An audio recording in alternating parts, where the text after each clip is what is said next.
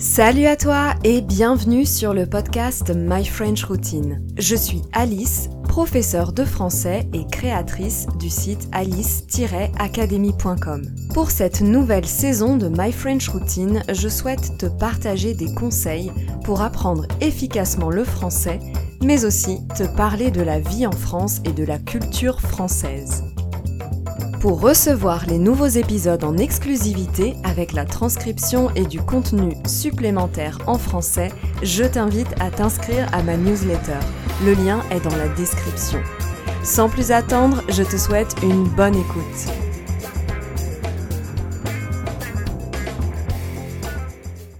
Dans ce onzième épisode de My French Routine, je vais te parler du verlan. Du ver quoi? Le verlan.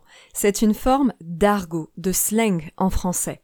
Dans l'épisode d'aujourd'hui, je vais te parler de l'origine du verlan, de son utilisation actuelle et pourquoi c'est important de le connaître.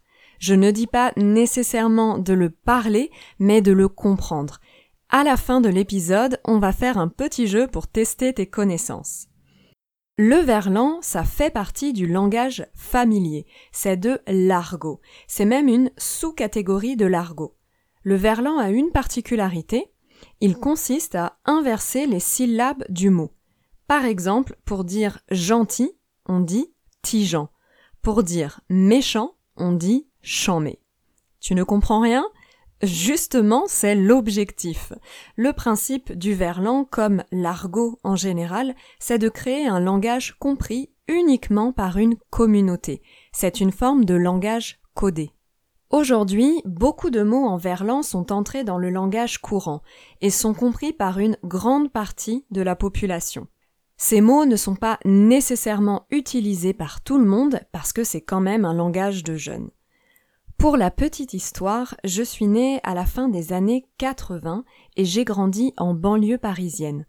Le verlan est devenu très populaire à cette époque, à partir des années 90, avec l'arrivée de la culture hip-hop et du rap français. À cette époque, le verlan était majoritairement utilisé par les jeunes de banlieue. On commençait à entendre le verlan dans les chansons de rap. Le verlan était très connoté langage des jeunes de banlieue. Pour information, jeunes de banlieue, ce n'est pas vraiment positif dans la bouche de certains. Parmi les personnes qui habitent en banlieue, il y a beaucoup, mais pas seulement, d'immigrés ou enfants d'immigrés.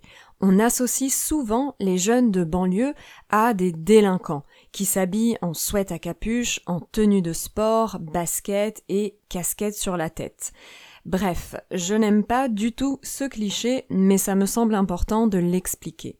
En plus de ça, comme les jeunes de banlieue utilisent le verlan, beaucoup considèrent qu'ils ne savent pas parler correctement.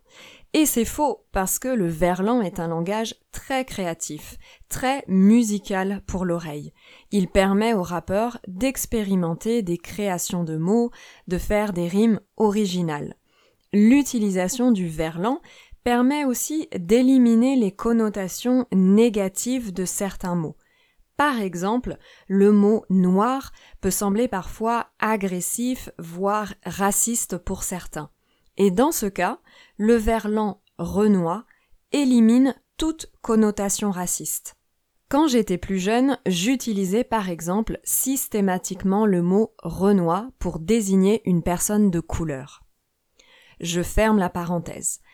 Mais le verlan n'est pas du tout né en banlieue dans les années 90. Il existe depuis bien plus longtemps. On ne sait pas exactement quand le verlan est né, mais il était déjà utilisé par l'écrivain et philosophe des Lumières Voltaire. Voltaire, qui est le pseudonyme de François-Marie Arouet, est justement le verlan de la ville d'Hervaux, qui s'écrit Dont il est originaire. Hervolt a donné Voltaire. Pendant la Seconde Guerre mondiale, le verlan était utilisé par les prisonniers français pour ne pas être compris par les Allemands. Et plus tard, dans les années 1960, ce sont les blousons noirs, c'est-à-dire les jeunes fans de rock, qui se sont mis à parler le verlan. D'ailleurs, le verlan n'est pas exclusivement français. Il existe des argots similaires dans d'autres pays, comme le backslang en Angleterre ou le lunfardo en Argentine. Tu te demandes peut-être pourquoi je te parle de tout ça et si c'est vraiment utile de connaître le verlan. C'est vrai qu'on apprend rarement, voire jamais, le verlan pendant les cours de français. Et c'est vraiment dommage parce que certains mots de verlan font maintenant partie du langage courant et sont utilisés tous les jours par les Français. Par exemple, ouf pour fou, quand on dit ce film est ouf, dans le sens ce film est incroyable, ou il est chelou, qui signifie il est louche, il est bizarre, ou encore je suis vénère pour dire je suis énervé. Si tu habites ou voyages en France, c'est important de connaître ces mots parce qu'ils sont utilisés tous les jours, même au travail. Et utiliser certains mots de verlan, c'est un signe qu'on se familiarise avec la langue. Mais mon objectif dans cet épisode n'est pas de te forcer à utiliser le verlan. En fait, je pense qu'il faut respecter sa personnalité quand on parle une autre langue.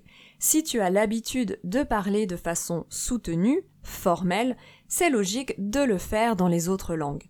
De la même manière, si tu aimes utiliser de l'argot, du vocabulaire informel dans ta propre langue, pourquoi est-ce que tu ne le ferais pas aussi en français? C'est ta personnalité. Mais à la question est-ce que c'est utile de connaître le verlan? Je te réponds oui.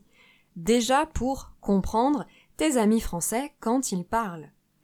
Mais aussi si tu veux écouter de la musique hip-hop ou du rap français, si tu veux regarder des séries françaises comme Planqueur ou 10% et la plupart des films récents. En réalité, tu n'as pas besoin de connaître plein de mots en verlan, juste ceux qui sont très utilisés aujourd'hui comme ouf, chelou et vénère par exemple. Parce que la vérité, c'est que le verlan est devenu un peu ringard, c'est-à-dire de moins en moins à la mode, de moins en moins utilisé par les jeunes qui préfèrent utiliser des mots qui viennent de l'arabe comme le sum dans l'expression avoir le sum pour dire être très énervé ou du dialecte africain comme le verbe s'enjailler qui signifie s'amuser, passer du bon temps. C'est une nouvelle forme d'argot, mais ce n'est pas du verlan. Le problème avec le verlan quand il est expliqué par des profs ou des adultes qui ne l'utilisent pas, c'est qu'on peut vite tomber dans la caricature et les clichés. Et pire du pire, on peut te donner des exemples qui ne sont plus du tout utilisés et considérés comme ringards, plus à la mode. Par exemple, Zarbi pour bizarre, c'est très ringard.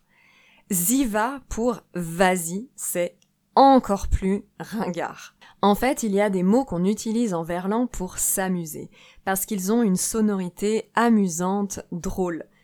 Donc ce que je te propose, c'est de te faire deviner le mot original de mots en verlan qu'on utilise encore souvent et qui sont drôles à l'oreille. Rappelle-toi que le verlan joue librement avec les syllabes. Tous les sons ne sont pas respectés et on ajoute parfois des lettres, donc fais au feeling et c'est normal si tu ne trouves pas la réponse. Alors si je te dis chum, il est vraiment chum. Chum, c'est le verlan de moche, qui veut dire pas beau.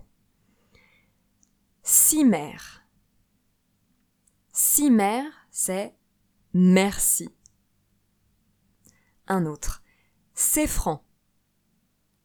C'est français. Français. Teubé, comme dans la phrase Elle est teubée, ça signifie elle est bête, idiote. Je vais rentrer à Yep. Les Yep, ce sont les pieds. Le turfu? Le turfu, c'est le futur. Et enfin, si je dis Tu viens chez Wam Chez Wam, ça veut dire chez moi. C'est la même chose avec chez Watt pour dire chez toi. Voilà, je m'arrête là, j'espère que ça t'a fait rire et que tu as pu deviner certains mots. Petit bonus, est-ce que tu savais que le nom du chanteur Stromae était le verlan de Maestro? C'est pas ouf ça? Un grand merci d'avoir écouté mon podcast jusqu'à la fin. J'espère que tu as pris autant de plaisir à l'écouter que j'en ai eu à le préparer. N'oublie pas, tu as la transcription disponible sur mon site internet et chaque semaine, je te fais voir ou revoir le vocabulaire sur mon compte Instagram. À très vite!